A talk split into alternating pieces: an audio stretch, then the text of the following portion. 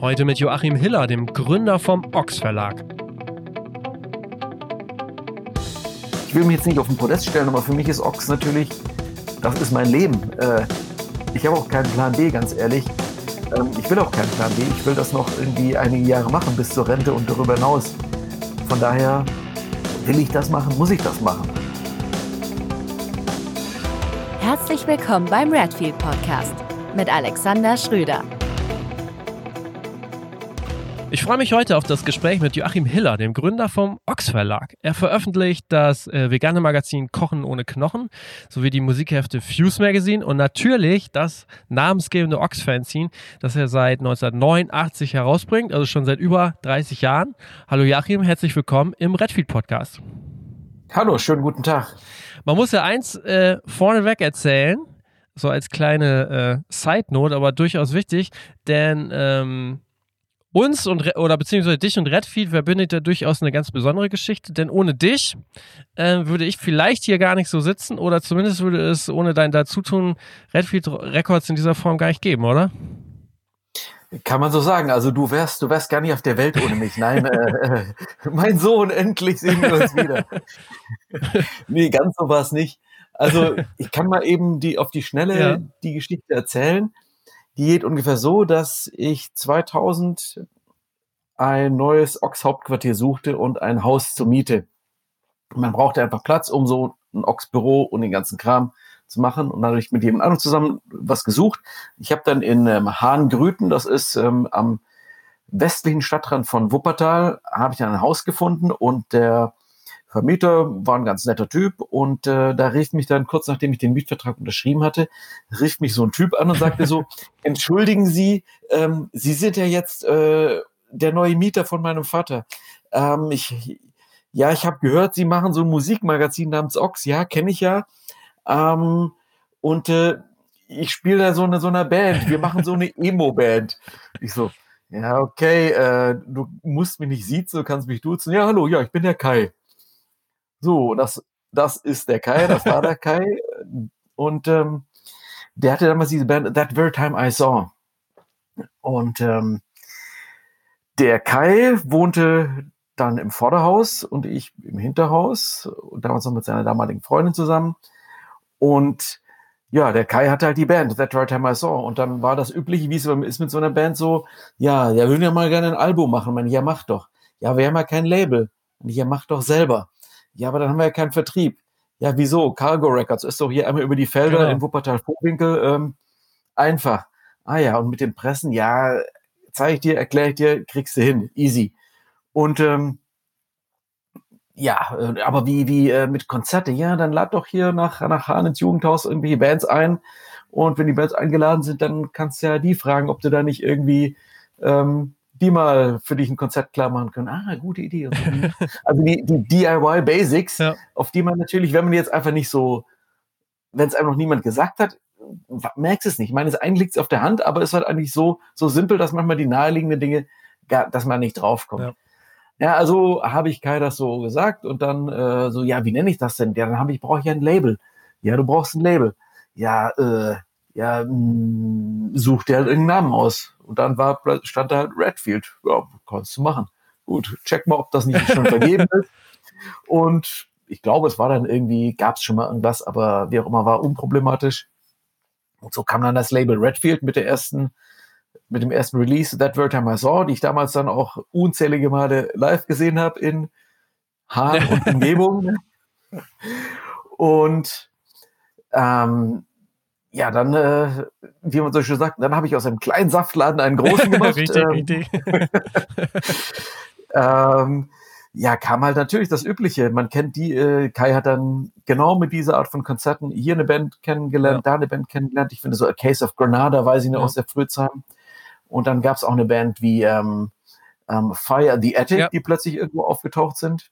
Ja, nicht so plötzlich, weil es gab eine Vorgängerband, die schon, äh, schon dann bei Redfield war. Summer's Last Regret hieß sie. Summer's mhm, Last genau. Regret, genau, natürlich. Ja.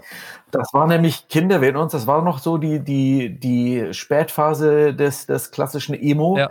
Bevor da so Metal draus wurde, war das alles noch so, so richtige Schmuse-Emo Ja. aus den Hm. 90ern, die in die Nullerjahre rübergeschwappt war. Okay. Dazu muss man sagen, der Kai, von dem wir sprechen, ist Kai Rostock.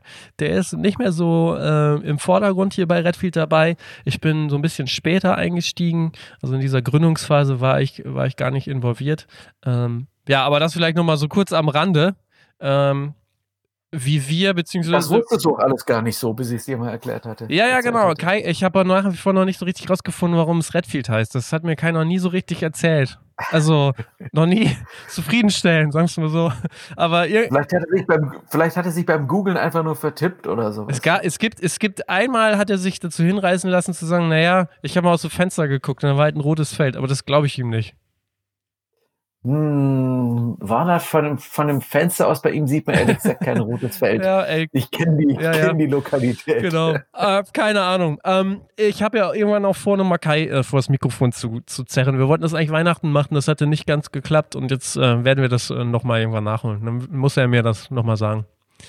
Ja, er wird, das, er wird das alles ganz anders erzählen, aber äh, dazu gehört dann auch noch, dass äh, die Geschichte ging ja dann insofern weiter mit den ganzen Connections, dass Kai dann auch damals dann keine Lust mehr hatte auf seinen eigentlichen Job, nämlich äh, Gas-Wasser-Installateur. Das verrate ich jetzt einfach mal. Und ähm,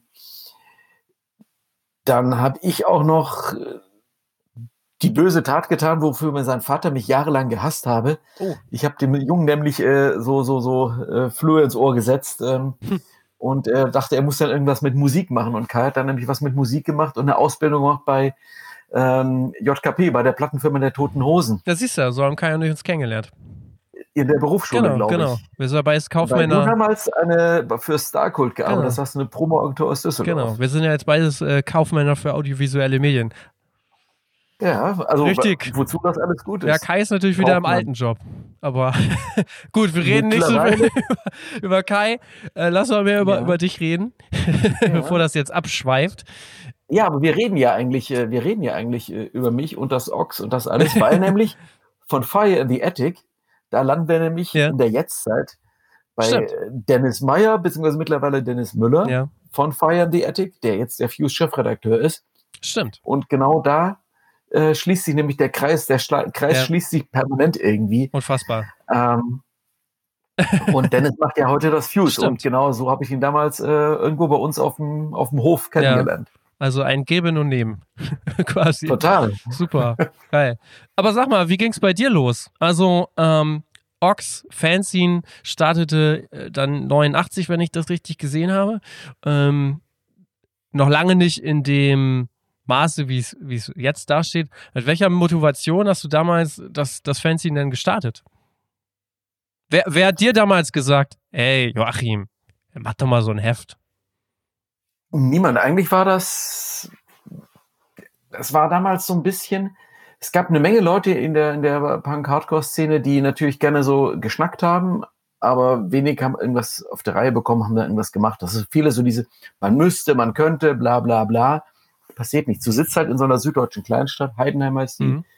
Wer die A7 schon mal runtergefahren ist, kurz vor Ulm gibt es eine Ausfahrt und äh, da ist das. Okay. Und ähm, nichts Bemerkenswertes dort, außer dass früher die, ähm, diese Region in Süddeutschland relativ so sehr wichtige Region für Hardcore in Deutschland war.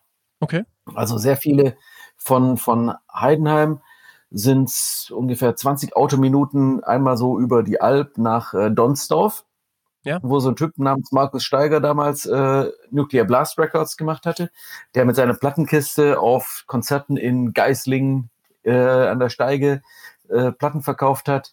Ähm, es gab ähm, We Bite Records, damals ein wichtiges Label, die ganz später dann Victory Records äh, zum Beispiel lizenziert haben, die Refused gemacht haben in den 90ern. Die waren um die Ecke. Ähm, es gab in Schwäbisch Gmünd äh, n- so eine Art besetztes Haus namens Spaßhaus, wo super viele Konzerte stattfanden. Punch and Stench und so Bands, äh, Spermbirds, alles dort aufgeschlagen ist. Ähm, Augsburg war nicht weit, wo damals schon das Trust Fanzine, anse Trust Fanzine ansässig war. Also es waren alles so Kleinstädte, Nagold nicht zu vergessen, Exmiss, damals auch ein wichtiges, äh, gibt's heute noch Mailorder und Label.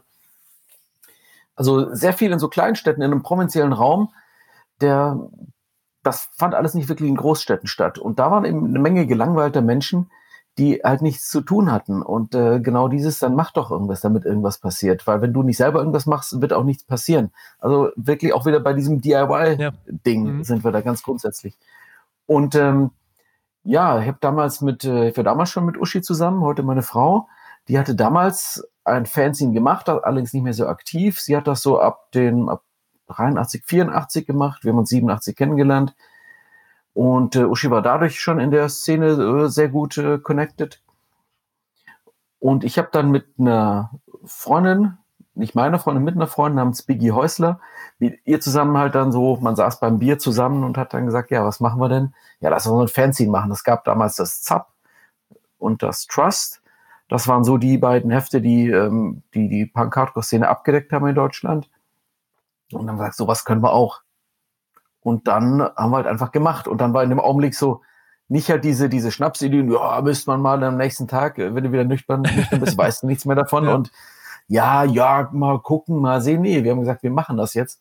Und dann war tatsächlich, äh, ein paar Wochen später hatten wir die erste Ausgabe fertig, gedruckt, nicht kopiert, ja. A4-Format, nicht A5. Ja, und der Rest ist Geschichte. Hattest du denn damals schon Vorbilder im Fanzine machen oder schreiben? Also es gab, es tatsächlich war das Trust Fanzine, das jetzt äh, aktuell, die haben im Februar ihre 200. Ausgabe rausgebracht. Im Juni kommt die 150. Ausgabe. Mhm.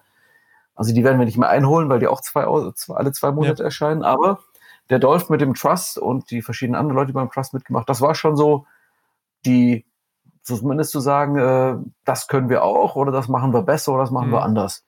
Ähm, das Maxim Rock'n'Roll, das es damals noch in gedruckter Form gab, so quasi die Mutter aller Hardcore-Fanzines, gab es damals und noch diverse andere, aber das war halt schon so die Vorbilder, wo man gesagt hat, das, mhm. das machen wir auch. Und wie hast du damals so die ersten Hefte verkauft und äh, an Mann gebracht? da gab es natürlich einfach schon die Verbindung. Man kannte halt so einen Markus Steiger, den hast du ah, okay. halt dann gefragt, sag mal, hier, nimmst du das nicht vor den Mail oder ja, schick welche. Mhm. Ähm, damals war auch dann wiederum die Mitbewohner von der Biggie war Claudi und der Freund von Claudi war äh, der, der Issy von ähm, Rebite Records. Ja. Und Rebite Records war damals so das, was heute, sag mal so, was Impericon mhm. ist. Und zwar ein ganze, ganzes Level kleiner, aber halt schon das der wichtigste deutsche Mail-Order und Label. Und äh, das war ein Typ, der halt jedes Wochenende äh, sowieso äh, seine Freundin besucht hat und dann saß halt dann beim Bier zusammen. Und dann war natürlich, ja, mach doch eine Anzeige bei uns. Ja, klar, machen wir eine Anzeige und äh, bring mir mal die neuen Platten und was gibt's sonst so. Okay. Ja. Du hattest einfach direkt die Connections, weil du kanntest alle. So ein Armin von X-Mist. Armin, können wir dir 20 Hefte schicken? Ja, klar. Also das war alles so auf Zuruf mhm. und wirklich eine kleine Szene und da hatten wir die 500 äh, von der ersten Ausgabe, die waren halt auch ruckzuck weg. Okay. Ach krass, super. Und wenn man mal so einen kleinen Zeitsprung macht, ähm, wann war denn so der Zeitpunkt gekommen, wo du dann auch gemerkt hast oder entschieden hast, naja, das kann ich jetzt gar nicht mehr so nebenbei machen, äh, nebenbei machen, ich, ich mache das jetzt in Vollzeit. Oder ich, ich muss da quasi, ich muss mich selbstständig machen. Das hat eine ganze Weile gedauert. Mhm. Wobei, also diese, diese, die Firma gab es schon von Anfang an. Mhm. Also ich habe damals dann natürlich, waren ordentliche Schwaben, da hat man alles äh, natürlich geschaut, was muss man machen, sofort ja. ein Bankkonto so. und äh, eine, eine, Firma gegründet und einen Steuerberater. Also äh, Firma, sprich eine GBR, ja. ist man ja ganz schnell. Äh, ist jede Band ist ja automatisch eine GBR. Aber ähm, das hatten wir dann direkt so, dass in Anführungszeichen professionelles Setup. Ähm, ja, Rechnung mit Schreibmaschine getippt und vieles nicht gewusst. Mhm. Und auch viel Glück gehabt, dass keine, äh, kein Finanzamt sich wirklich für einen interessiert hat. Und das ging dann aber noch einige Jahre einfach nur so als Hobby. Ähm, und es war dann diese, ich kann das jetzt gar nicht exakt auf ein Jahr eingrenzen. Natürlich hat dann geholfen, dass dann plötzlich, ähm, ich bin nach Essen gezogen, um zu studieren. Kommunikationswissenschaft, Politik, Anglistik, das war 1991 natürlich dort ein anderes äh, Setup vorgefunden, viel mehr Konzerte, viel mhm. mehr Leute, bessere Vernetzung als in diesem süddeutschen Raum, waren einfach viel mehr Leute so auf Zuruf äh, irgendwie da. Und ähm, dann habe ich studiert und das eigentlich dann so vier, fünf Jahre so hobbymäßig gemacht. Und dann war es eben jene Zeit, in der Nirvana hat natürlich diese ganze Alternativmusik, äh, ziemlich ähm, vorangebracht. Ich habe damals dann auch zusammen mit dem äh, Thomas Hennel, der hat das Face the Facts Fernsehen gemacht. Und der kam aus äh, Nähe von äh, Bamberg. Und wir haben dann erstmal die Hefte zusammengeschmissen. Deshalb hatte das Ox dann auch eine ganze Weile den sperrigen Dopp Doppeltitel Ox Faces the Facts. Ah, okay, alles klar. Ähm, hm. Ja. Ox heißt es übrigens, weil die äh, fette Katze von Biggie, äh, die hatte deren Suffpunk-Mitbewohner damals als irgendwie ist ja fett wie ein Ochs. ah. Und äh, ja, daher der Name. äh, also nicht viel Sinn, ja. nicht viel nachdenken, wie Bands eben auch zu ihrem Namen kommen und man nachher denkt so, wie konnte ich euch diesen Namen ja, geben? Oh ja. Gott. Aber nun passiert. Dann gab es also diese, diese, diese Doppelstruktur. Ähm, und irgendwann war Biggie dann raus, irgendwann war dann Thomas auch eher raus und irgendwann war es dann nur noch Ox.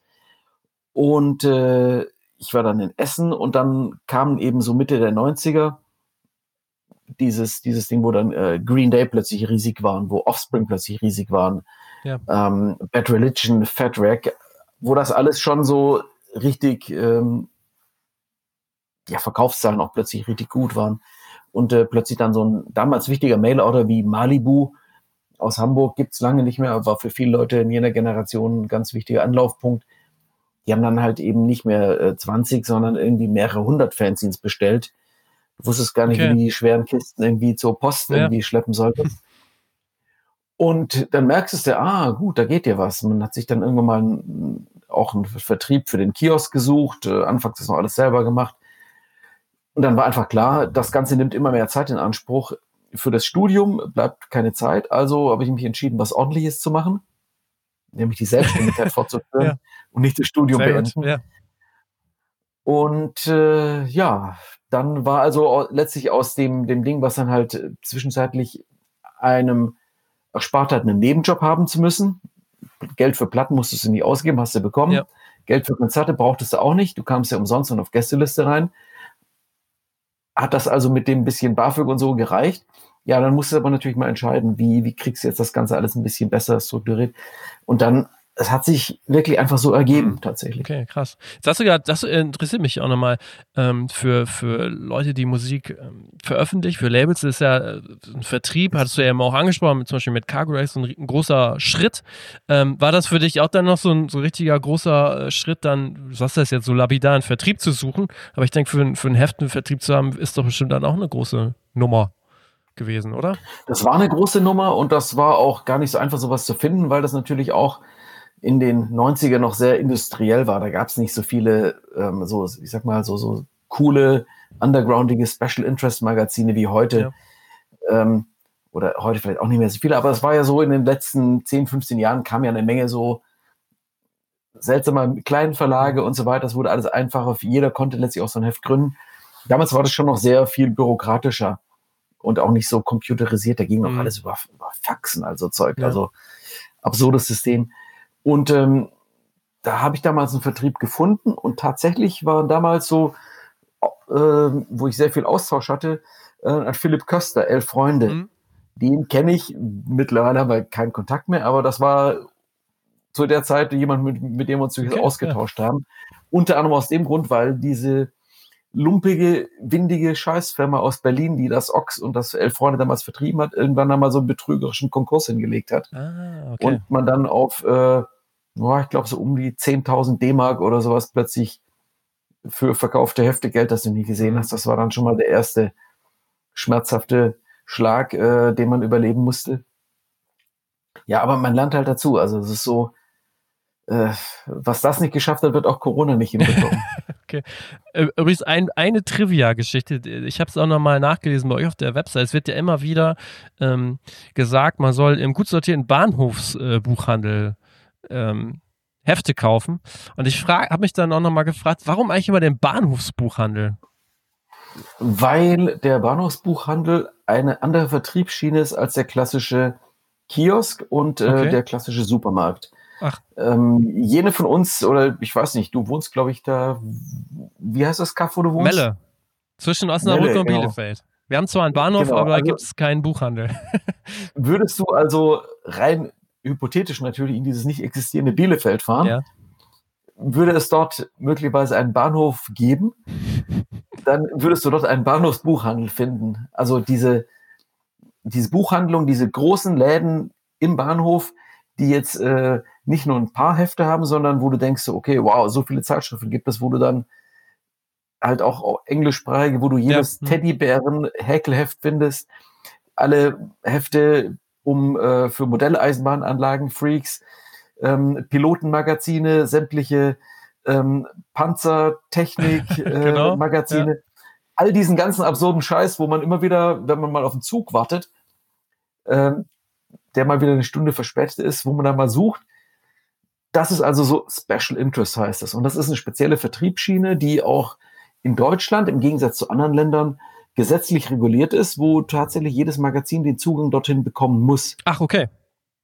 Also die, es muss nicht jedes Heft dort vor, vorrätig sein, aber im Grunde ist es schon so diese, ja, wie soll ich sagen, die ähm, so, so eine Art Vollsortiment. Also wenn mhm. du ein Heft, das du dort nicht findest, das gibt es eigentlich auch nicht. Mhm. Okay. Und deshalb ist der Bahn und das, aber nicht jeder Bahnhof hat einen Bahnhofsbuchhandel. Nicht jede kleine äh, Pommes äh, äh, und, und, und, und Snackbutze, die da am Bahnhof ist, ist auch ein Bahnhofsbuchhandel, aber diese okay. richtigen großen Dinger sind genau das. Das ist also eine spezielle Vertriebsschiene, die halt speziell für solche Special Interest Magazine wie das Ox ja. wichtig sind. Okay. Dann haben wir, haben wir noch mal was gelernt wieder. Jetzt einmal kurz so zur Einordnung, weil wir sparen ja von Special Interest. Letztendlich ist das, was du ja machst, ja auch in gewisser Weise Special Interest und du hast drei Magazine mittlerweile im Portfolio, ähm, wenn ich das so richtig sehe. Kannst du da einmal kurz so einen Überblick geben, vielleicht so zu den Auflagen oder wie wichtig die jeweils so ähm, für dich sind, vielleicht prozentual gesehen? Das ist so ungefähr die Frage. Du hast, glaube ich, nur ein Kind, richtig? Nee, zwei. Zwei? Ja. Welches Kind ist dir denn lieber, prozentual gesehen? Naja, die Frage ist ja, wie, wie, viel Geld ich für die Kinder ausgeben muss jeweils. oder, ja. oder einnehmen. ja, also sprich, das ist ja. eine, eine unfaire Frage. Okay. Ähm, naja, aber wirtschaftlich, also dieser Podcast, äh, äh, es geht ja auch um, um wirtschaftliche Aspekte, wird es ja schon relativ klar vielleicht äh, sein, ne? Ox ist, Ox ist natürlich mhm. schon ähm, der, der wichtigste Pfeil ja. beim Ganzen. Einfach, das hat äh, Fuse und Kochen ohne Knochen haben zwar eine höhere Auflage. Mhm. Jeweils in äh, Fuse liegen wir bei 25.000 mhm. und bei Kochen ohne Knochen so zwischen 15.000 und 20.000. Ox hatte, hatte aktuell gedruckt so, äh, circa 10.000 Auflage. Ähm, das äh, hat aber jetzt sind alles eben verschiedene Absatzmärkte, ja, verschiedene, verschiedene Kanäle. Ähm, und ich kann jetzt nicht sagen, dass, also, das Fuse war damals, entstand aus einer, aus eigentlich auch einer Schnapsidee. Damals hat äh, Thomas Renz bei uns Praktikum gemacht. Und ich merkte, ey, guter Typ, guter Musikgeschmack, klasse.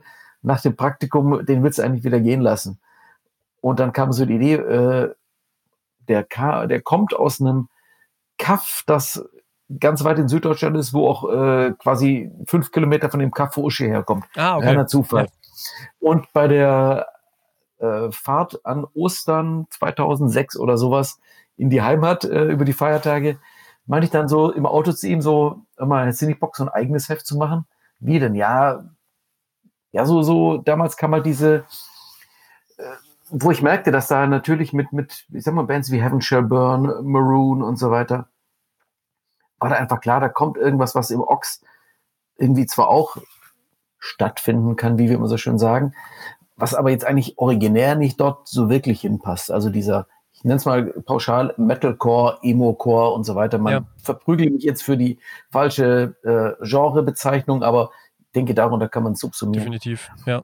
Und ähm, dann kam halt die Idee auf, dafür ein extra Heft zu machen. Weil wie, wie man ein Heft macht, das weiß ich. Und das war dann eigentlich so, Thomas hat da zum Glück Ja gesagt, mhm. äh, idiotischerweise.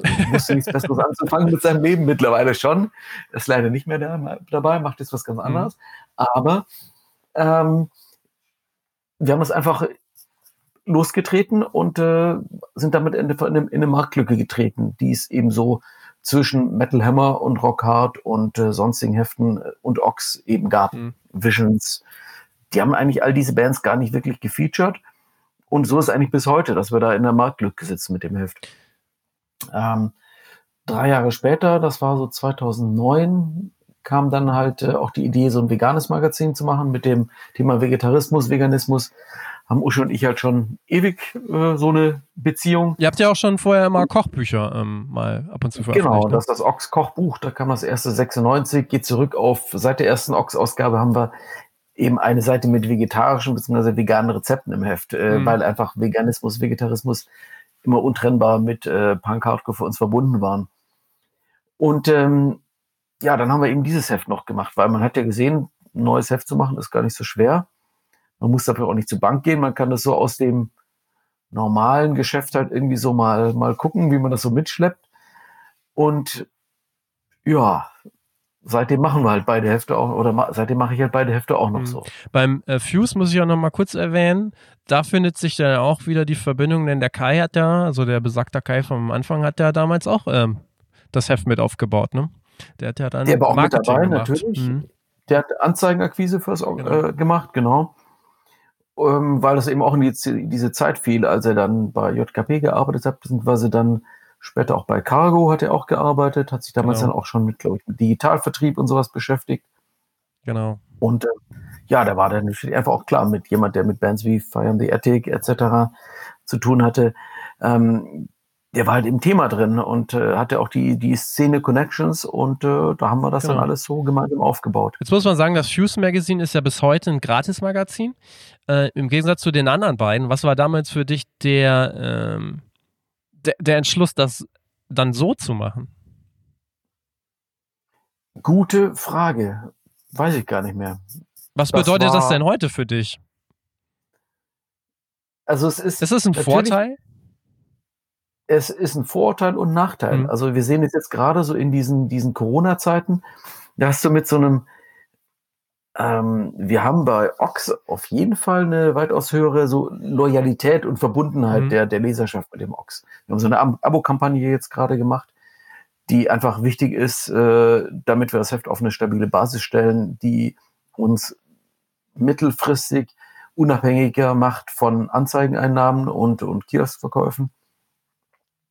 Ähm, das funktioniert bei Fuse nicht ganz in dem Maße, wo wir jetzt auch mit Steady seit mhm. ähm, einigen Wochen und Monaten arbeiten und da jetzt tatsächlich sich jetzt in den letzten Tagen tatsächlich auch ein bisschen was getan haben. Steady ist so ein Portal, das äh, ein bisschen smarter ist als so reines äh, Geldabgrabbel Crowdfunding Ding ähm, ist einfach smarter, wo einfach klar ist, es gibt Gegenleistungen dafür und genau definiert. Und äh, ist eine sehr coole Plattform von Leuten aus Berlin, die wiederum aus dem Krautreporter-Umfeld kommen und gleichzeitig auch bei den Programmierern Leute dabei sind, die ich aus dem Ox-Kontext kenne und wiederum okay. einer der Krautreporter-Gründer, der Alex von Streit, ist ein alter Ox-Schreiber und alter Ox-Bekannter. Also man ist halt in ja. so einer Family und äh, kann damit äh, Fuse über dieses ähm, Steady jetzt auf jeden Fall ein bisschen so die, die, die Leserschaft mhm. so näher ranholen und auch die Finanzierung sicherer machen. Ähm, aber diese Umsonst-Magazin-Sache, die ist schon, ja, die, die, ist natürlich ein bisschen heikler, weil du natürlich die keine so, so starke Verbindlichkeit herstellst mit den Leuten, wenn die es halt dann bei ihrem Impericon oder Green Hell oder Cortex-Paket so mit dabei haben, umsonst, ist es halt nette Dreingabe. Das trifft wahrscheinlich so in 95 Prozent der Fälle den Musikgeschmack der Leute. Aber, oh ja, war halt in der Kiste mit drin, aber jetzt, du hast es halt nicht aktiv kaufen müssen, muss man ganz klar sehen. Mhm. Dafür kannst du natürlich größere ähm, Auflagen auch an die Werbekunden letztendlich ähm, realisieren, ne? wenn du die Vertriebsstrukturen genau, das hast. Ist der so. Punkt. Mhm. Ja, richtig. Das macht das natürlich einfach. Wir waren früher damit auch am Kiosk, aber da waren irgendwann dann die, äh, die Kosten höher als der, der Erlös. Da hat man gesagt, das haben wir gesagt, das, mhm. das machen wir halt nicht. Mhm. Okay. Aber man kann es abonnieren und das wiederum finde ich auch spannend, dass wir bei Fuse dann auch tatsächlich, obwohl das dann im Jahr zwar, das ist dann letztlich so ein Unterstrich, so, unterm Strich so, so ein Unkostenersatz, Portokosten und Verwaltungskosten für das Abo. Aber man kann das Fuse abonnieren und wir haben beim Fuse auch tatsächlich, glaube ich, so an die 600, 700 Abonnenten, was ich oh, wirklich okay. erstaunlich finde. Für ein Gratis-Magazin, ja. Eben, ja, wo einfach Menschen wissen wollen, das will ich jeden Monat ja. haben. Äh, alle zwei Monate haben. Ja. Das finde ich schon eine coole Sache. Okay, cool. Jetzt hast du eben gerade äh, kurz was erzählt vom Schreiber. Ähm, wie viele Schreiber sind eigentlich überhaupt so äh, gerade aktuell in deinem äh, Dunstkreis tätig für alle Hefte? Schwer zu sagen. Bei Fuse müsste ich jetzt ins Impressum schauen. Das ist tatsächlich, also das, das, da bin ich der Verleger. Mhm. Ich kümmere mich um das, das wirtschaftliche im Hintergrund. Aber da ist Dennis der Redakteur und der macht das halt auch so wirklich absolut freihändig. Da rede ich ihm auch kein Stück mit Ja. rein. So, "Dey- Dennis, dein Heft, du machst. Und Dennis macht. Und das ist eine coole Sache. Ähm, wie viele Schreiber? Ich würde schon sagen, dass dort auch sicher so um die 20 Leute mit unterschiedlicher Intensität mitschreiben. Beim Ochs ist es eine ganze Menge mehr. Da sind das, ich glaube, so 70, 80 Leute, wobei der Pool vielleicht äh, sogar bis zu 100 Leute umfasst. Mhm. Aber nicht alle machen immer was und manche machen auch pro Ausgabe nur, nur eine Rezension, einen Konzeptbericht, einen Text. Andere machen relativ viel. Also das ist ähm, jedem selbst überlassen. Das ist halt dann, ähm, da kommen wir vielleicht auch, ohne dass du jetzt danach gefragt hast, aber zu so einem Merkmal, dass das Ox ist halt so ein, so, ein, so ein seltsamer Hybrid aus einerseits kommerziellem Unterfangen und andererseits ehrenamtlichem Engagement. Ja. Also die Menschen, die für, für, fürs Ox schreiben, die machen das zum Spaß. Die Mhm. bekommen kein Geld dafür. Ja, wie, äh, du hast ja jetzt den Vorteil und du verkaufst Heft, du lebst davon und die gibst den Leuten nicht mehr Geld. Ja, so ein Arsch bin ich. Aber es ist, niemand, der fürs Ox schreibt, wird dazu gezwungen. So ganz simpel. Die Leute machen das, weil sie Bock drauf haben, weil sie einfach für sich auch, weil sie Spaß dran haben. Also, Mhm. wenn ich an einen meiner Schreiber denke, der ja so diese ganzen Black Metal Sachen macht und Death Metal, ähm, der ist im Hauptberuf äh, mehrfacher Vater ähm, und, und äh, er ist äh, er ist, er ist Arzt an einem Klinikum. Der hat eine Menge zu tun. Das macht er nebenbei. Vater hauptberuflich, Arzt nebenbei. Genau. Oder so. Ja. Und er schreibt dann halt auch noch Ja, total Wahnsinn. viele Rezensionen fürs Ox. Mhm. Und ähm, kann ich den dazu zwingen? Nein, das macht er, weil er Bock drauf hat.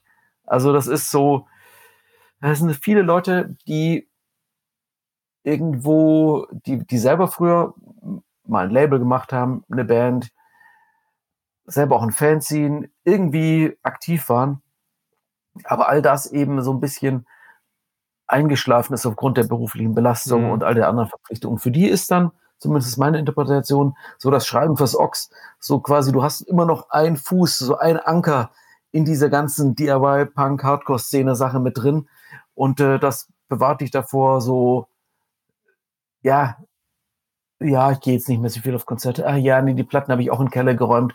Es, Mhm. es bewahrt dir das, was dir irgendwie halt einfach schon immer wichtig war und immer bleiben, wichtig bleiben wird. Und das Ox ist immer so, dass alle zwei Monate kommt dann nochmal Ja. ein paar neue CDs und Platten, die man besprechen muss. Man bleibt einfach dabei. Mhm. Und dann macht es ja auch mit Spaß und Begeisterung. Man hat ja was zu sagen, will was sagen. Und ähm, ja, das ist dann halt genau dieses, äh, das kann ich, doof gesagt, kann man das gar nicht bezahlen, weil das eben Menschen sind, die einen Job haben, die brauchen das Geld jetzt nicht, fürs Geld würden sie es nicht tun, sondern weil sie halt Bock drauf haben. Mhm. Und ähm, so simpel ist es. Ist es eigentlich sch- schwierig im Laufe der Zeit immer wieder ähm, auch dann neue Leute zu bekommen, die für einen schreiben, äh, schreiben?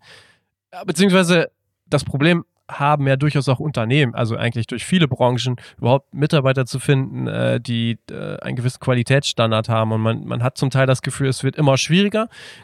Siehst du das auch oder ist das aufgrund der Tatsache, wie du gerade beschrieben hast, eigentlich eher kein Problem?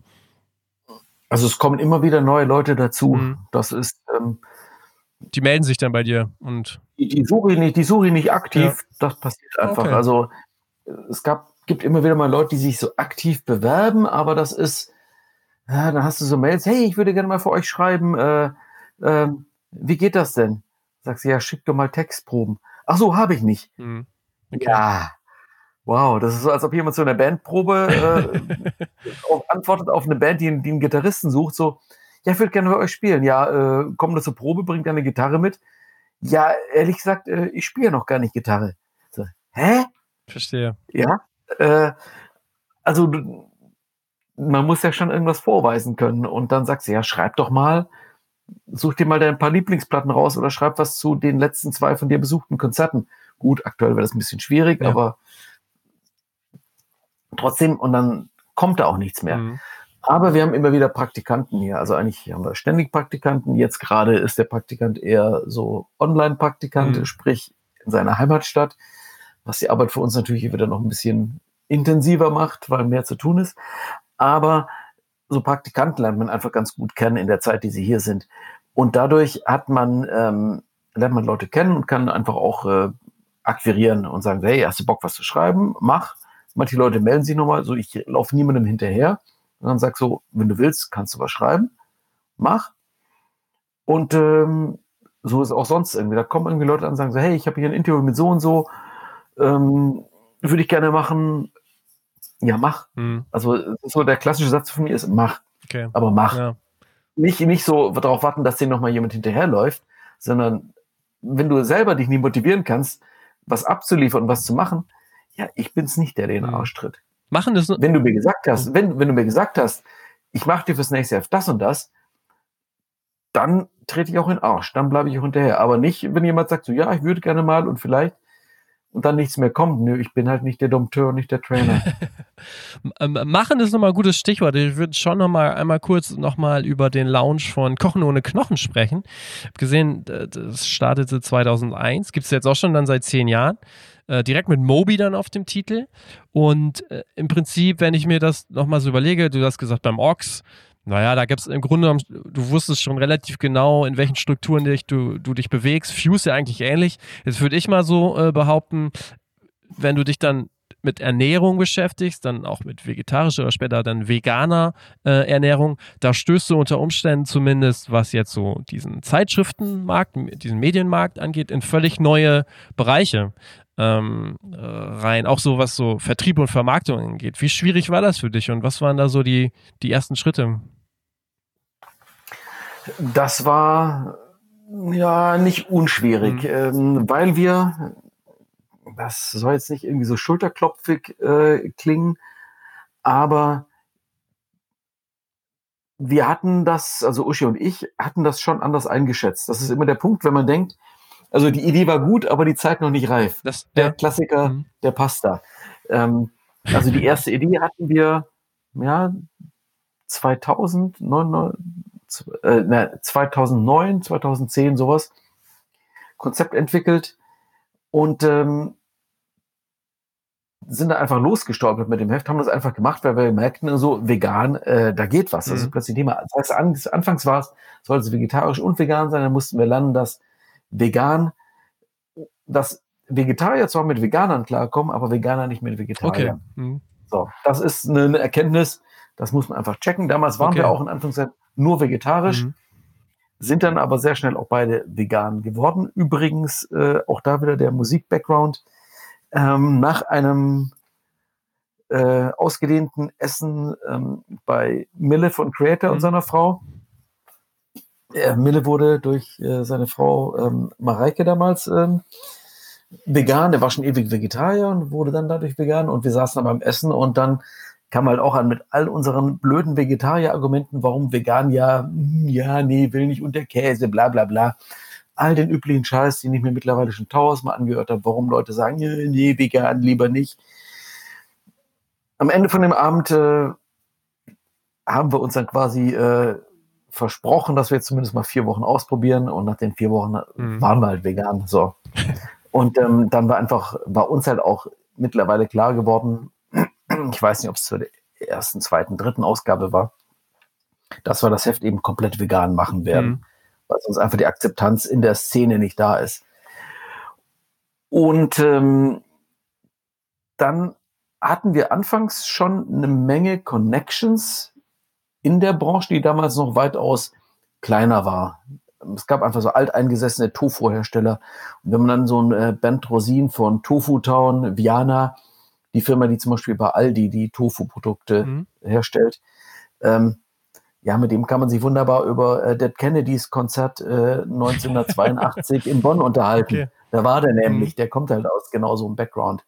Ähm, so, ein, so ein Koch wie Björn Moschinski, der für uns damals, mit dem wir damals viel gemacht haben, der kommt halt auch aus der Hardcore-Szene und ähm, da gab es Anfang schon, oder so der, der äh, Tobi Graf, der damals mhm. ähm, ähm, alles vegetarisch, absolut Vegan Empire gemacht hat. Der war damals äh, bei Deadlock, auch so eine Metalcore-Band, genau. ähm, die man kennt. Ja.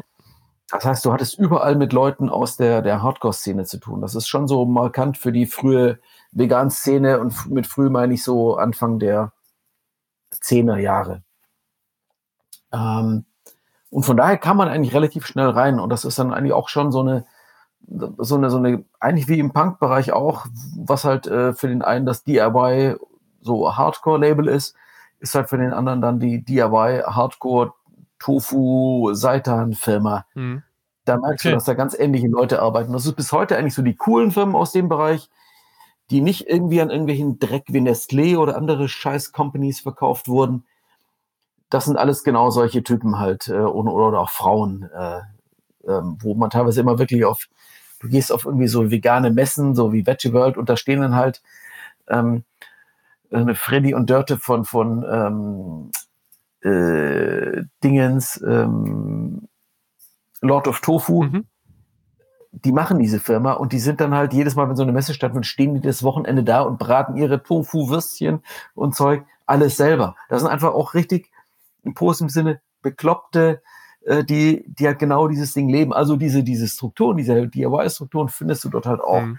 Und mit diesen Leuten können wir in dieser Szene auch ganz gut arbeiten. Was nicht funktioniert, sind die ganzen großen Firmen, die irgendwelche scheiß Werbeagenturen haben, ob das nun ähm, Alpro, Provamel und all sowas ist, da hast du dann mit ähm, oh, unangenehmen Menschen zu tun in irgendwelchen Werbeagenturen, die halt keine Ahnung haben von nichts, aber wichtig ihren Business-Sprech aufblasen und äh, okay. also es ist mhm. ekelhaft und widerwärtig. Mhm.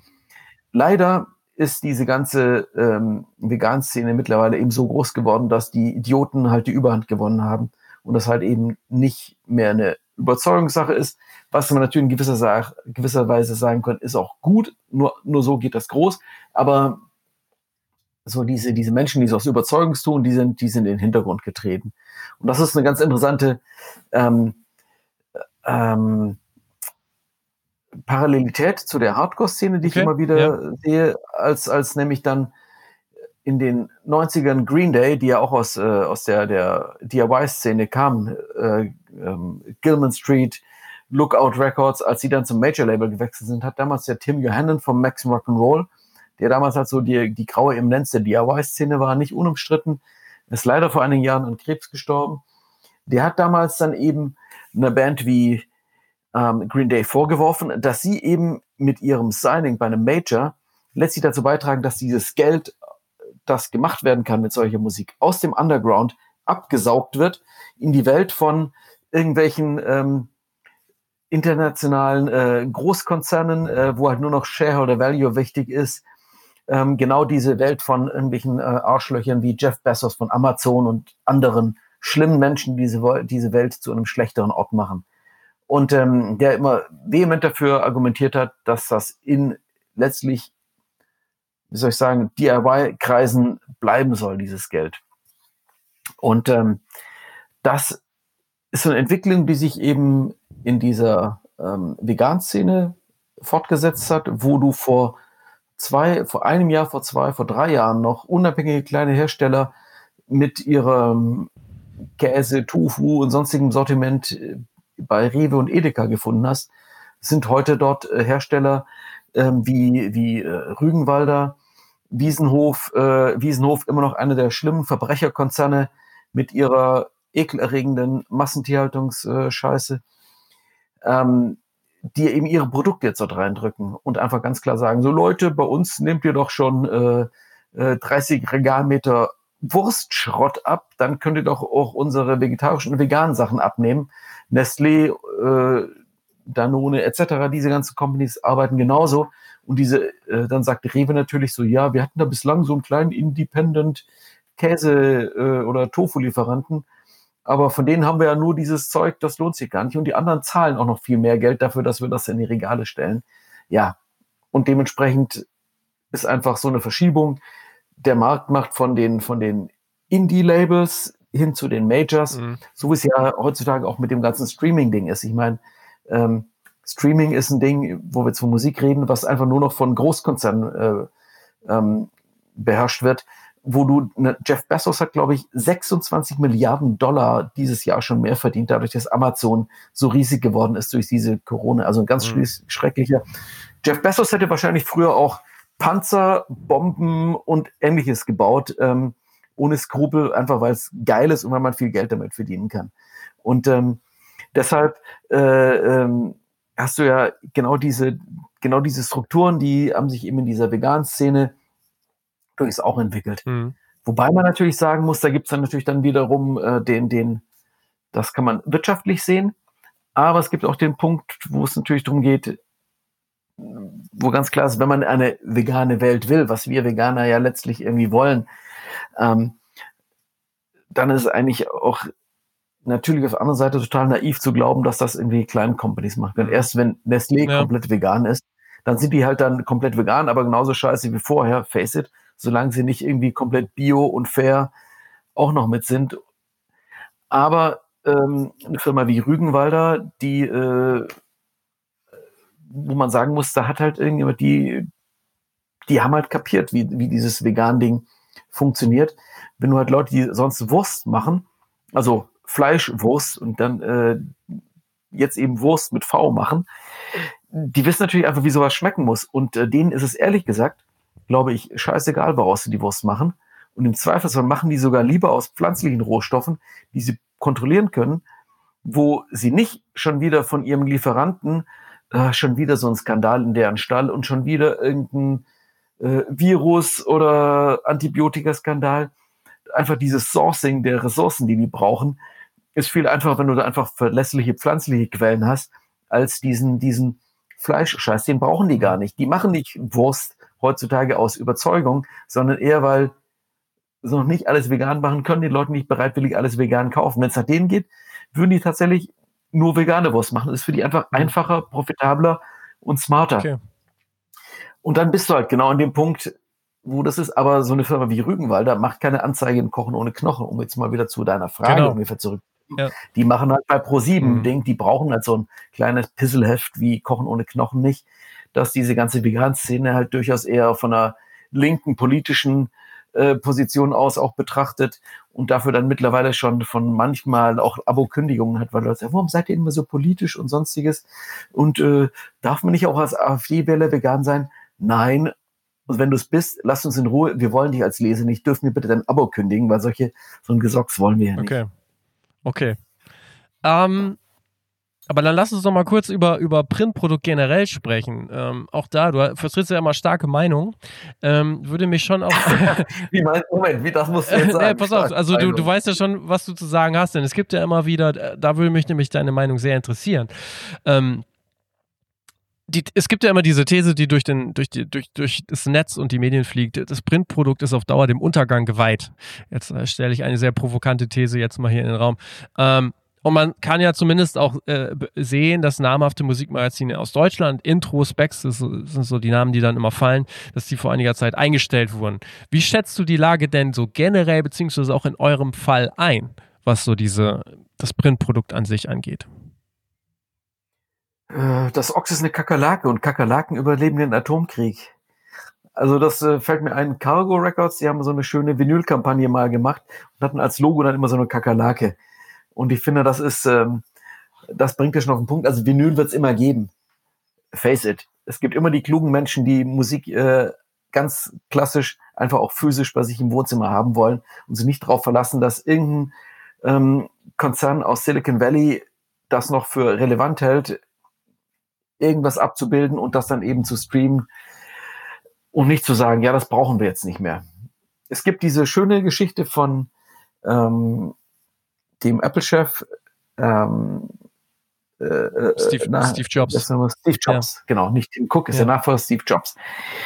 Die erzählt wird, dass das Schlimmste, was einem passieren konnte bei Apple, dass man in den Aufzug gestiegen ist morgens mit dem Chef aus Versehen und man dann in den vierten, fünften Stockwerk mit ihm fuhr und er so, ach, was machen Sie eigentlich bei uns im Haus? Und dann so, ja, bla bla bla bla bla und ganz begeistert erzählt, was macht und dann äh, steigt er aus in seinem Stockwerk und dann so, das brauchen wir nicht mehr. Stell dir vor, diese Panik im Gesicht, du hast Jahre deines Lebens an diesem total geilen neuen Software-Gadget verbracht. Brauchen wir nicht mehr. Und ich bin der Meinung, dass in dem Augenblick, wo was auch immer ähm, äh, ist unvorstellbar, aber bestimmte viele Dinge waren auch bis jetzt zu dieser Corona-Krise unvorstellbar. Mhm. Ähm, in dem Augenblick, wo es einfach was Interessantes gibt. Amazon hat, Amazon darf man sehen, muss man einfach mal zurückdenken, hat als Buchversender angefangen. Ja. Weißt du, welches Produkt derzeit Amazon nicht mehr verkaufen will? Ich nehme an Bücher. Bücher. Ja. Bücher. Ja. Äh, Amazon hat äh, ohne Ende Tonträger verkauft. Die bestellen bei den Großhändlern für Tonträger, bestellen die das Zeug nicht mehr. Die nehmen das nicht mehr, weil sie lieber jetzt ähm, nur noch äh, Desinfektionsmittel und äh, sonst irgendwelchen Scheißdreck verkaufen. Die verkaufen es einfach nicht mehr und stürzen die Branche natürlich einerseits in eine weitere Krise, weil sehr viele Labels, Bands und so weiter einfach von den Verkaufszahlen von Amazon, die immens waren, verwöhnt waren. Auch ähm, Verlage von dem, was Amazon abgesetzt hat, da konntest du, das war teilweise die Hälfte, also die eine Hälfte Buchhandel und das andere ja, ähm, über Amazon. Ja, machen die einfach nicht mehr. In Frankreich tatsächlich, muss man auch sagen, ist es Amazon sogar verboten, das mittlerweile zu verkaufen. Auch total absurd. Also Kultur dürfen sie nicht mehr verkaufen, sondern nur noch äh, ja, keine ja, man Ahnung. muss damit zu, zumindest sagen, also ich verstehe, ich verstehe es, also sie sagen halt selber, sie priorisieren jetzt halt diese, diese anderen Artikel, ne? Also ja. es ist jetzt nicht ja. dauerhaft äh, gesperrt. Das muss man zumindest noch sagen. Nicht ja. dauerhaft, aber du musst natürlich sehen, was man auch tut. Ja, also klar. wenn die, wenn, wenn, wenn du selbst. Also sie verkaufen es schon noch, du darfst halt nur nicht mehr reinliefern. Also sie verkaufen den, genau, ab, den verkaufen ab, den Bestand. Ja. Also, und daran erkennt man ja, denen ist es eigentlich scheißegal. So wie früher ähm, war einfach klar, dass ähm, war schon immer der Punkt, dass zum Beispiel sowas Mediamarkt und Saturn, ähm, was die auf ihr, so einem Quadratmeter Fläche im Laden verkaufen, ist denen eigentlich scheißegal. Hauptsache, der Umsatz pro Quadratmeter stimmt. Und als dann natürlich das total spannend war, dort irgendwie viele CDs hinzustellen, DVDs, sogar Vinyl, haben die es halt gemacht, solange der Umsatz pro Quadratmeter stimmt. Aber die machen das, das sind halt nur, nur Kaufleute, nicht so Bekloppte wie unser eins, die da auch so ein, ähm, die das als schlimmer Begriff, aber Überzeugungstäter machen, sondern die machen das einfach nur, um Geld damit zu verdienen. Und in dem Augenblick, wo die kein Geld mit, damit mehr verdienen oder mit was anderem mehr Geld verdienen, machen die es halt einfach nicht mehr. Und dann bist du an dem Punkt, wo man natürlich sieht, äh, auch äh, dieses ganze Streaming und sonstiges, wo ich jetzt, das ist jetzt eine gewagte These, aber in dem Augenblick, wo du damit halt vielleicht gar nicht mehr den Umsatz machen kannst, irgendwas anderes viel interessanter ist, werden die auch den Lust an diesem Produkt ver, äh, vergessen. Und dann ja, bist du halt wieder auch nochmal stärker so ähm, auf das angewiesen, was du einfach mal physisch im Wohnzimmer stehen hast. Mhm. Und das ist der Punkt. Ähm, wenn ich jetzt sehe, auch was man so als, als, äh, als Medium, wir liefern das auch über einen, ich nenne jetzt ja keinen Namen, über so einen Digitaldienstleister, Dienst, Dienstleister. Ja, das, das wollte ich dich fragen. Für, für Presse, ähm, machen wir auch. Habe ich mal ausprobiert, ja gibt's auch, aber ist eigentlich, wer das nutzt, ist eigentlich auch total asozial, weil äh, das ist halt genau dieses Ding äh, für, für, für ein paar Centartikel, äh, paar Centbeträge nimmst du das mit, aber äh, bist eigentlich halt auch nur so, wie soll ich sagen, eher eine parasitäre Existenz. Aber warum lieferst du es dann aus? Weil es interessant ist, um zu sehen, was da geht. Mhm. Weil es vielleicht interessant ist, um Leute ähm, ähm, die das Heft noch nicht kannten, darauf zu stoßen. Hm. Ja, dazu muss man, du ähm. musst ja jetzt, du hast ja, wolltest den Namen nicht nennen, du musst es zumindest mal kurz erklären. Das ist ja letztendlich so eine Art Spotify für Magazine. Du kannst für eine ja, monatliche genau, Flatrate ja. kannst du quasi ja, die Magazine ähm, durchblättern, also genau. online. Was dort an Geld, was dort an Geld übrig bleibt für uns ist irgendwie äh, lachhaft, wirklich. Also äh, das, ja klar. Ähm, der Gegenwart von fünf Abos äh, ist irgendwie die Größenordnung. Dafür haben es dann angeblich hunderte Leute irgendwie gelesen, wo man einfach sagen muss, okay, okay, wir probieren das aus. Mal schauen, ob ich den Vertrag kündige oder nicht. Ähm, Im Augenblick mache ich es einfach noch. Ähm, Hatte mich gewundert, dass Fuse nicht drin ist. Das hatte ich als nee, erstes. Nicht, weil, das, weil das nicht verkauft wird, weil das umsonst ist. Deshalb ah, nehmen die das so, okay. nicht. Auch so eine schwachsinnige Policy, äh, aber egal. Mhm. Ähm, ja, aber da gibt's dann, ich habe mir mal die AGB, die geänderten von denen nochmal angeschaut, wo da drin steht und äh, beziehungsweise auch von so einer anderen Firma, mit der da was machen wollten, wo halt drin steht, was die dann alles nicht machen und sobald das dann zu politisch wird, die können dir zu jedem Zeitpunkt äh, beschwert sich da irgendjemand, hast du da wahrscheinlich 10 oder 100 AfD-Wähler, die sich darüber beschweren, über dieses komische linke Zecken-Punk-Magazin, das da angeboten ist und plötzlich schmeißen die halt einfach raus und dann hast du diese Vertriebsplattform nicht mhm. mehr. Ähm, eine Vinylplatte, da wirst du immer noch Schallplattenläden finden, so ganz oldschool, die das verkaufen Mhm. und Menschen, die dir das verkaufen. Äh, nämlich Musik, wieder, widerspenstige Kultur.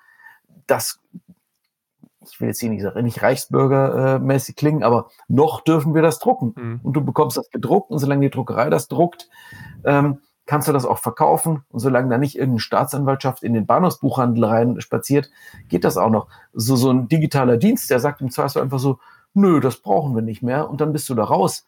Und äh, ja, dann, dann machst du nichts mehr. Dann hast du dich von denen abhängig gemacht. Und deshalb ist Print, denke ich, ein ganz grundsätzliche, was so, was so, so Presse, freiheitliches Denken, ähm, eigenständiges Ding machen, dass das nicht jetzt so, wir reden jetzt nicht von, von ähm, wie soll ich sagen, ähm, ähm, mit Strafe belegten Inhalten, die, die zu Umsturz aufrufen, bla bla bla bla bla, was auch immer, wo man Okay. einfach im strafrechtlichen, strafrechtlichen Bereich ist, sondern einfach Kritik, woran sich jemand stören kann. Das finde ich ganz wichtig, dass man sowas in einer Form macht, die man einfach weitergeben kann. Ich meine, wenn jemand äh, in China für mich äh, mit dieser Scheißdiktatur, die die dort haben, ganz schlimmes Beispiel, Corona-App und all sowas. Wenn man sich überlegt, irgendjemand sagt so, Ox gibt's nur als App.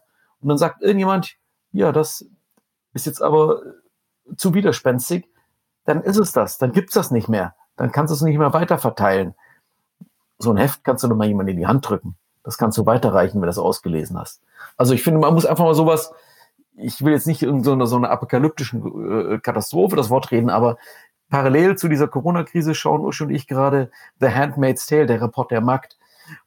Großartige Serie. Und wenn du dir das anschaust, da denkst du dir manchmal schon so, Scheiße, äh, mit diesem Corona-Ding, manchmal hat man das Gefühl, wenn wir das jetzt wie siehe Ungarn noch so einen ganzen kleinen Tacken weiterdrehen, sind wir genau da, wo sowas wie Report der Markt ist. Heute wurde, glaube ich, in Polen auch von dem klerikal-faschistischen Regime dort äh, abgestimmt über das Abtreibungsrecht. Ich weiß Okay. nicht, wie es ausgegangen ist, aber wir sind an Gilead manchmal verdammt nahe dran. Okay. Aber sag nochmal Corona, das wäre jetzt eigentlich auch nochmal ein Stichwort. Wir haben da ja auch schon, glaube ich, vor zwei, drei Wochen drüber gesprochen.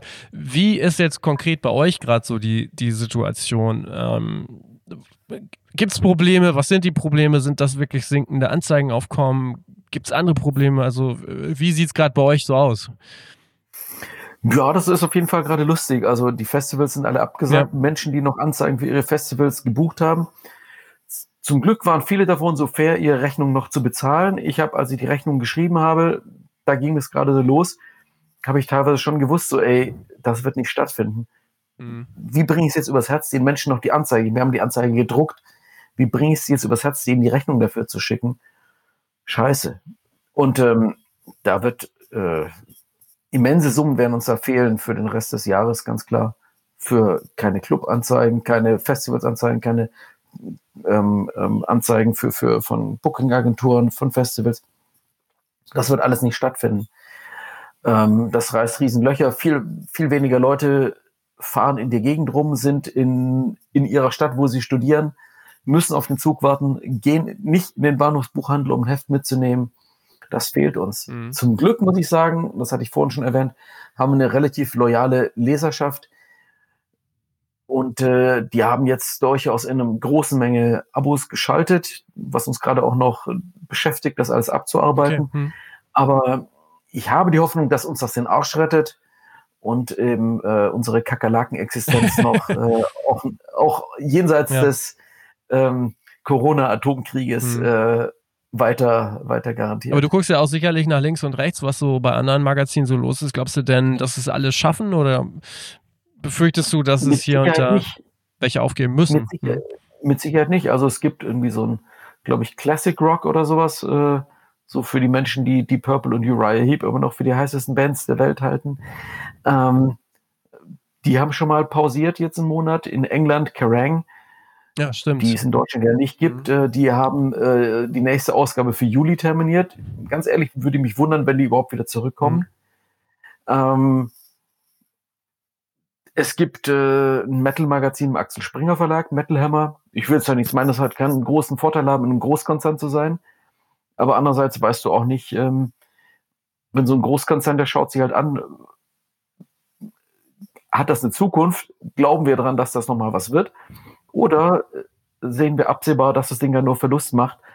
wenn es nur Verlust war, dann kann man es auch bleiben lassen. Mhm. Ich will da nicht, nicht irgendwie unken, aber das ist halt realistisch. Und für, für, für, für Verleger, für die das halt nur so ein weiteres ähm, Magazin im Portfolio ist, genau wie ähm, der Verlag, in dem das Specs ja erschienen ist, ähm, ähm, aus München, ähm, ein Verlag, ähm, in dem die auch ein, übrigens ein Vegan-Magazin machen und in dem gleichen Verlag erscheint übrigens auch ähm, das äh, Burger King-Magazin. Oh, okay. Interessant. Mhm. und äh, für die war ja auch das halt dann einfach nur äh, sowas wie Specs halt, die haben das gekauft, aber halt nicht. Specs war jahrelang letztlich ja auch ein Indie-Magazin, das man nicht mögen musste, aber es war zumindest Indie. Dann wurde es übernommen von einem Verleger, der hat das eine Weile gemacht und hat irgendwann gesagt, so, ja, bringt mir ja nichts mehr, mache ich zu. Intro genauso. Auch Mhm. ähm, der, der Matthias Hörstmann hat das zwar mit großer Begeisterung gemacht, auch so ein fancy-mäßiges Ding, hat aber irgendwann dann halt äh, gemerkt, das kostet nur noch Geld und hat er die Leute halt vor die Tür gesetzt. Ähm, und dann war's das. Ähm, ähm, Visions wurde verkauft vor ähm, einem Jahr oder sowas an einen großen Verlag ähm, mit Druckerei. Ja, brauchen die im Zweifelsfall dieses Heft? Die haben noch ein paar andere Hefte. Solange es funktioniert finanziell, machen die es. Funktioniert es nicht mehr, funktioniert, machen sie es nicht mehr. Für mich, ich will mich jetzt nicht auf den Podest stellen, aber für mich ist Ox natürlich, das ist mein Leben. Äh, ich habe auch keinen Plan B, ganz ehrlich. Mhm. Ähm, ich will auch keinen Plan B. Ich will das noch irgendwie einige Jahre machen bis zur Rente und darüber hinaus. Von daher will ich das machen, muss ich das machen. Gibt es eigentlich für dich so einen Plan C, dass du vielleicht sogar in der Schublade, vielleicht nicht jetzt, für später, ähm, vielleicht sogar noch ein, ähm, noch ein Heft in, in der Schublade hast? Noch ein Thema? Also Ideen, Ideen hatte ich immer wieder, aber da muss man ganz klar sehen, du schaust dann quasi einmal in deinen Kalender Mhm. und äh, schaust, wann du morgens aufstehst und wann du abends äh, das MacBook zuklappst und dann denkst du dir irgendwann so, sei mal ein kleines bisschen klug, Joachim, und mach das jetzt nicht. Aber es würde mich jetzt zumindest mal interessieren, wenn man jetzt mal äh, so die aktuelle Situation ausblendet und daran glaubt und hofft, dass alles mal wieder gut und besser wird. Ähm, ich habe nämlich so drüber nachgedacht, ähm, Musikmagazine sind ja letztendlich alle Namen, die du da genannt hast, das sind ja schon letztendlich auch irgendwelche Nischen, Nischenmagazine.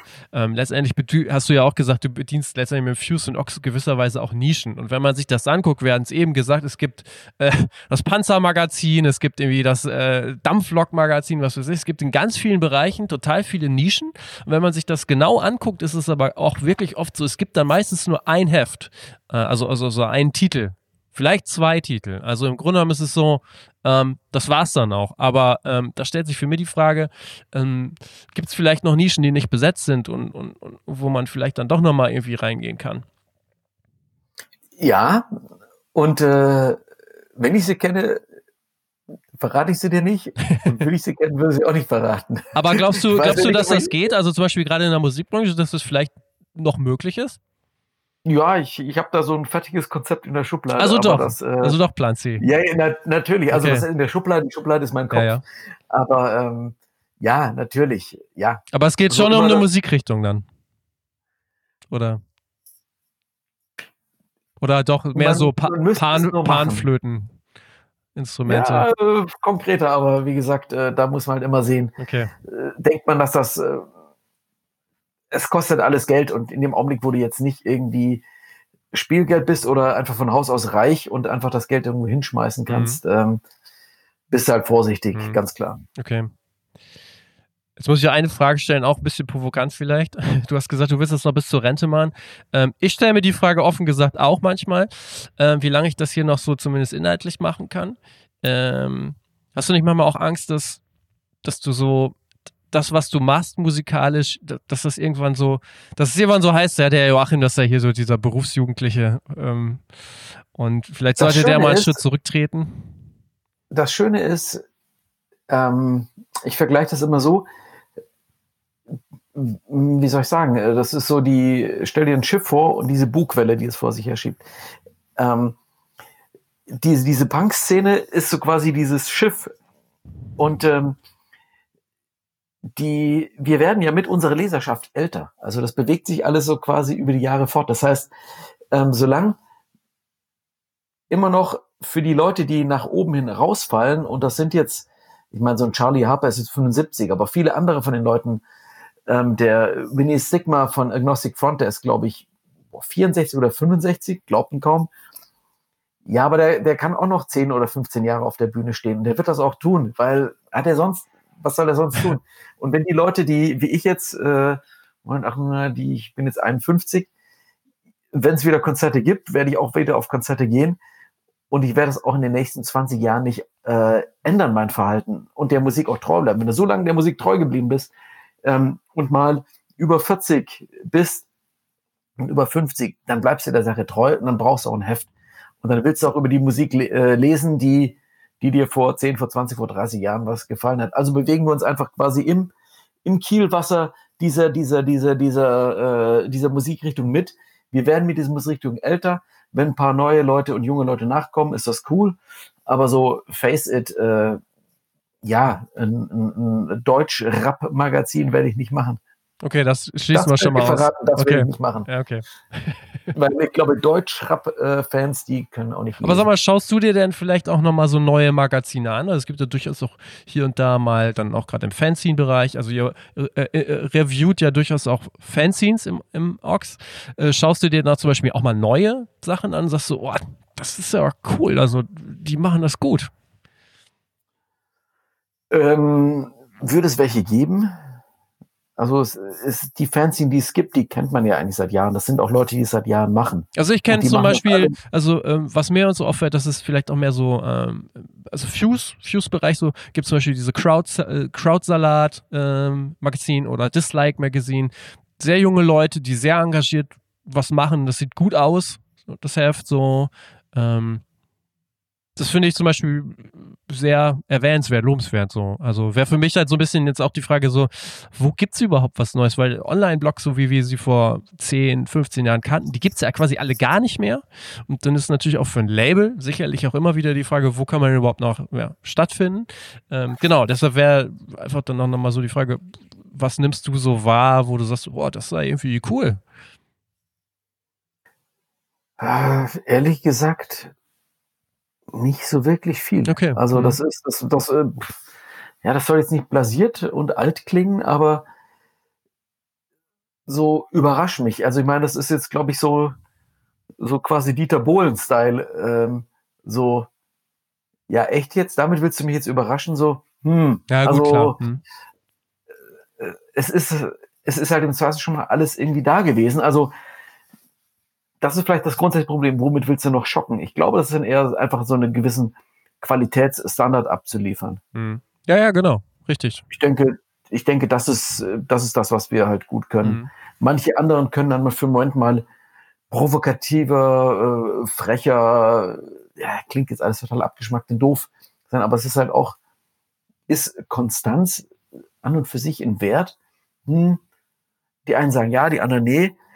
Klingt schon wieder, beinahe wieder konservativ, aber wir machen halt das, was wir gut können. Hm. Und ähm, so nach dem Trial-and-Error-Prinzip hat sich halt erwiesen, dass das eigentlich auch mit so einer gewissen Konstanz und Konsistenz auch funktioniert. Hm. Okay. Ähm, und so neue Ideen, ja, es, es änd- verändert sich vieles, aber es sind, glaube ich, eher so, es schleicht sich ein, es fließt mit, als dass man jetzt so eine komplette Neukonzeption vornimmt. Ja, okay. Tauschst du dich eigentlich so, bist du eigentlich mit anderen Fanzines auch ähm, dann, dann so im Austausch? Also ich hatte ja gesagt, ihr, äh, ihr reviewt ja, ihr rezensiert euch ja quasi auch irgendwie alle immer so ein bisschen gegenseitig. Ich, mir war nie so richtig klar, wie sehr ihr euch schätzt oder nicht. Ich zitiere aus dem letzten Orks, ich äh, lese äh, mal hier einen Satz vor, den du geschrieben hast. Ich sage jetzt nicht zu welchem. Es sind die Kleinigkeiten, die hier den Lesereiz ausmachen. Das kann man, das kann man so oder so äh, auslegen. Deshalb hatte mich eigentlich nur noch mal interessiert, wie, äh, wie sehr ihr euch alle mögt und austauscht. Also ich grundsätzlich mag man sich und es gibt auch eigentlich niemand, mit dem man jetzt, wo man sagen würde, äh, da, da ist man jetzt kurz davor, sich irgendwie auf die, auf die Fresse zu hauen, wenn man Mhm. den immer auf dem Konzert trifft.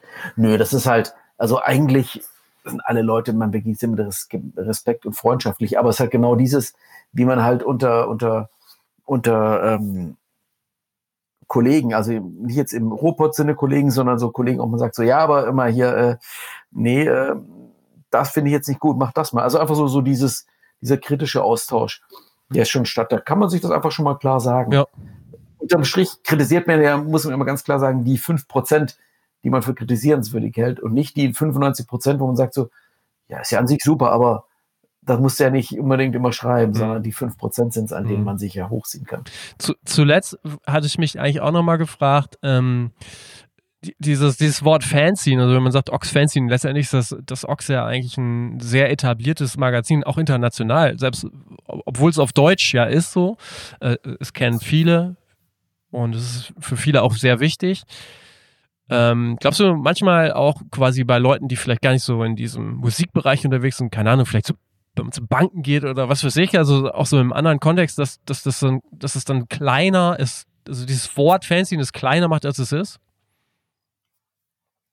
Ähm, das, das kann schon sein, aber andererseits, äh, wer das dadurch als kleiner ansieht, ähm, den brauche ich auch nicht. Mhm. Also wer der damit denkt, das ist was Kleineres, der, der, der checkt halt noch nicht, was es ist. Also das ist nur weil eine Band wie nur weil eine Band DIY veröffentlicht ähm, und, äh, und jemand dann sagt, so, warum hat die denn kein Major Deal? Also wenn die wirklich gut wären, hätten Major, Major Deal, und aber nicht checkt, dass diese Bands mit ihren eigenen Strukturen irgendwie alles total genial abdeckt und alles selber kontrolliert, herstellt, produziert.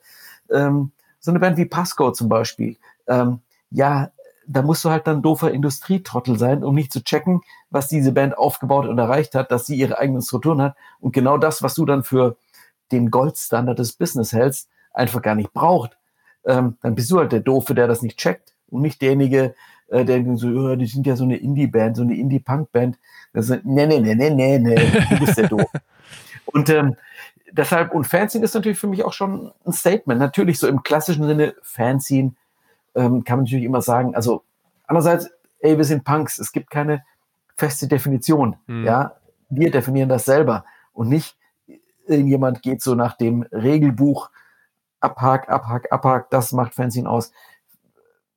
Fan Magazine heißt es hier eigentlich. Ähm, Fanzine war es schon immer, stand schon immer und unsere ähm, subjektive Art bisweilen und dadurch halt auch diese, diese, diese offene, kollaborative Art, wie die Beiträge reinkommen, ist natürlich äh, das, was für mich Fanzine ausmacht. Mhm, okay. Zu guter Letzt wollte ich eigentlich nochmal erwähnen, ähm, du machst ja nicht nur Print. Es gibt ja durchaus zum Beispiel noch den Ox Podcast, also auch ein Podcast. Wer, wer wem jetzt gefallen hat, was, äh, was Joachim äh, gesagt hat, der sollte den Ox Podcast auch definitiv mal hören. Ähm, was bedeutet so ein Podcast für dich? Wie genau schaust du dir auch so neue Formen an? Also ich äh, weiß ja, dass du halt sehr stark daran an das Kernprodukt glaubst, ähm, aber ähm, inwieweit sind solche neue Formen ja, Medienform für dich wichtig und schaust du dir, der, schaust du dir an? Ich beobachte das, ich nutze das begrenzt. Man muss einfach ganz klar sehen, wie viel Zeit hat man. Also ich bin ganz offen, irgendwann ist der Tag für mich halt auch zu Ende. Und wenn du den ganzen Tag über, und wir hören tatsächlich im Ox-Büro wirklich jede eingehende CD, jede LP, jedes Seven, jedes Tape, hören wir uns an. Nicht von vorne bis hinten, aber wir hören es uns an machen uns ein Urteil, verteilen es weiter an die entsprechenden Schreiber und Schreiberinnen. Ähm, da ist einfach auch mal der Tag zu Ende. Und dann höre ich halt in aktuellen Zeiten dann halt auch mal den, den äh, ähm, Droste äh, Charité-Podcast zum Thema Corona an und nicht noch irgendeinen ähm, Popkultur-Podcast, weil das habe ich halt dann zwölf Stunden ja. in meinem Arbeitstag gehabt, muss ich einfach ganz offen sagen. Ich verfolge das mit, ich sehe, wer was macht, so, so, so einen groben Überblick, ähm, der Ox-Podcast ist ja schon so eine, so eine Erweiterung äh, des Ox, aber halt eher auch eher ähm, in Ergänzung zum Kernprodukt, um jetzt mal so Business, Marketing, sprechmäßig zu sein und jetzt eben nicht als Konkurrenz zum Heft. Das finde ich schon mhm, wichtig. Klar, okay.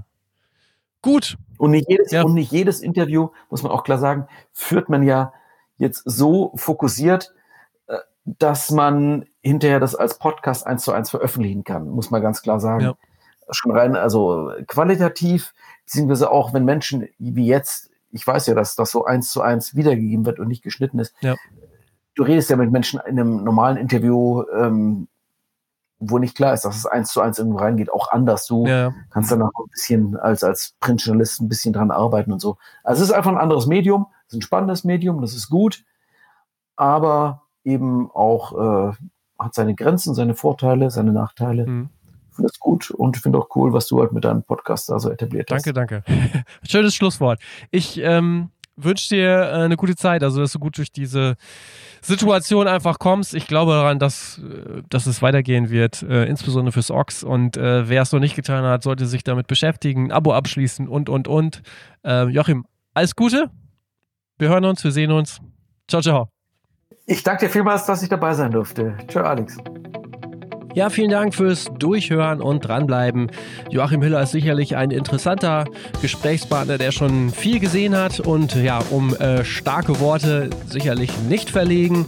Ich hoffe, es hat euch allen gefallen. Ansonsten ähm, ja, äh, freue ich mich auch weiterhin über das viele Feedback, was mich auf diversen Kanälen erreicht.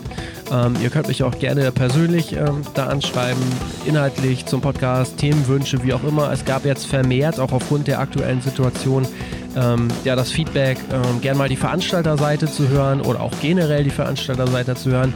Ähm, sehe ich auch so, da bin ich auf jeden Fall dran und hoffe, dass ich euch in den nächsten Wochen ähm, da entsprechende Personen ähm, vors Mikrofon äh, oder dass ich die vors Mikrofon bekomme und weil mich das eigentlich auch sehr interessiert, da Input zu bekommen, denn das ist ja sicherlich eine der Branchen, die mit am stärksten jetzt gerade betroffen sind. Ähm, ich wünsche euch noch ein paar schöne Tage. Trotz allem, ähm, bleibt gesund, bleibt munter, bleibt positiv. Ähm, ja, macht's gut und ciao.